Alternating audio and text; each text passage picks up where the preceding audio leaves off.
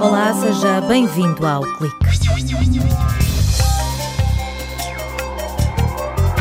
Valorizar os recursos marinhos é o grande objetivo do projeto Valor Mar. Novos produtos, processos mais eficientes e sustentáveis e inovação em toda a cadeia produtiva.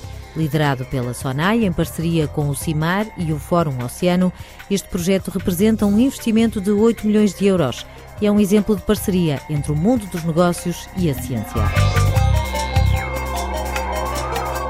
Incêndios é a palavra que melhor define o ano de 2017.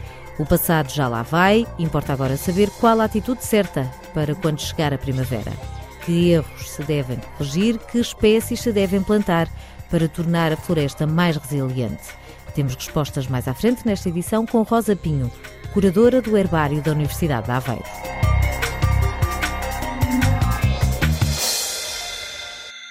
Num país de marinheiros, há quem tenha a ambição de redescobrir o mar, tendo como bússola o conhecimento científico. O projeto Valor Mar arrancou no final de 2017 com uma meta no horizonte: valorizar os recursos marinhos de forma eficiente e sustentável.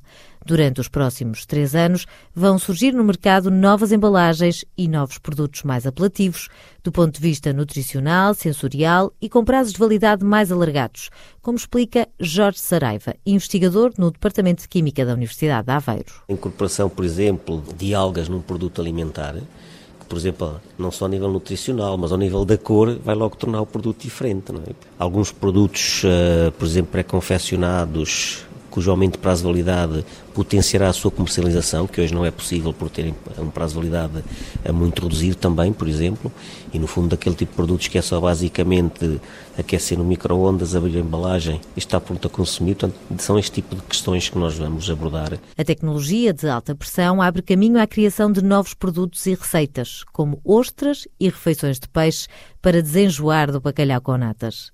Já do lado da biologia, Ricardo Calado, investigador do CESAM, acredita que com este projeto será dado um passo em frente rumo à aquacultura de precisão. Quando nós damos uma ração por exemplo, a um peixe, que nutrientes é que vão ser incorporados, eh, como é que eles depois se vão traduzir eh, na composição do próprio pescado e aqueles que não vão ser incorporados, para onde é que eles vão? Se se perdem para o meio ambiente, se não se perdem e, acima de tudo, trabalhar muito num aspecto que cada vez mais é fundamental, que é desenvolver modelos preditivos que possam permitir ao produtor uh, otimizar uh, a sua produção os cientistas estão empenhados em resolver problemas das empresas do setor e, em diferentes casos de estudo, colocar a tecnologia e o conhecimento ao serviço dos produtores de macroalgas, bivalves e peixe. A aposta é na certificação do produto. Durante muito tempo havia aquela questão do from farm to fork, não é? Da quinta para, para o garfo, e agora é muito from farm to fork and back. As pessoas que estão com o garfo também querem saber uh, de onde é que veio esse, esse pescado. E nós em Portugal temos duas estratégias para aumentar o, o valor dos nossos produtos aquícolas. Ou produzimos mais, ou então produzimos melhor e agregamos valor ao produto. E eu acho que a estratégia mais inteligente, uma vez que nós, no projeto, o grande lema é a valorização integral dos recursos, é preocuparmos não só como é que vamos valorizar o, o produto propriamente dito, mas que não se crie nenhum resíduo. Porque o resíduo é, na prática, um custo Jorge Saraiva explica que o projeto tem fortes preocupações ambientais ancoradas no conceito de economia circular. O que se pretende é pegar em tudo o que são subprodutos, resíduos, desperdícios e poder valorizá-los também quer recuperação de rações, extração de compostos bioativos, por exemplo, a indústria cosmética, a indústria farmacêutica, etc., para de facto nós possamos ter cada vez mais esse círculo fechado, ou seja, estarmos a produzir e não restar no fim nada e não termos esta, tantas questões ambientais como hoje, como hoje temos. Durante os 36 meses que dura o projeto Valor Mar, Cláudio Teixeira vai mergulhar em toda a cadeia de valor do pescado desde a produção até à banca. É necessário irmos à fonte e temos que acompanhar toda a cadeia de transporte e toda a cadeia logística do, do, do pescado para conseguirmos saber por onde é que aquele peixe passou, quais as condições de armazenagem, o tempo que esteve em cada um dos pontos, para podermos dizer com toda a confiança àquele consumidor: este peixe ontem estava no mar ou estava em transporte e hoje está aqui pronto para ser levado para casa para ser confeccionado. O investigador do Instituto de Engenharia Eletrónica e Telemática de Aveiro garante que em breve haverá informação detalhada sobre os produtos da peixaria, acessível a um consumidor cada vez mais exigente. A Universidade participa com uma componente muito forte técnica de desenvolvimento de, de ferramentas que permitam a integração dos vários sistemas uh, informáticos que as empresas têm, as empresas por onde o pescado passa. Vai desenvolver também uma plataforma integradora de toda essa informação que depois vai disponibilizar para depois todas as outras apps e sites. Também informação uh, relativa às várias espécies que são pescadas no, no, nas águas nacionais portanto, as características dessas, dessas mesmas espécies. Isolar compostos bioativos a partir de fontes marinhas para as indústrias biomédica, farmacêutica e cosmética é outro pilar deste projeto. Ricardo Calado adianta que no total são 31 parceiros, 8 milhões de euros de investimento e ao LEM um gigante do retalho, a Sonai. São estes grandes grupos que de facto podem alavancar do ponto de vista financeiro as necessidades que ainda existem e trabalhar juntamente com os centros de investigação para podermos chegar mais rapidamente eh, àquilo que todos nós queremos, que é novo conhecimento traduzido em produtos e serviços que de facto melhorem a economia real.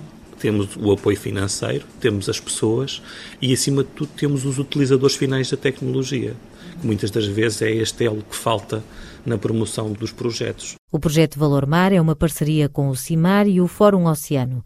Daqui a três anos, a expectativa é que os resultados deste projeto sejam visíveis nas prateleiras dos supermercados. E já agora, também comestíveis.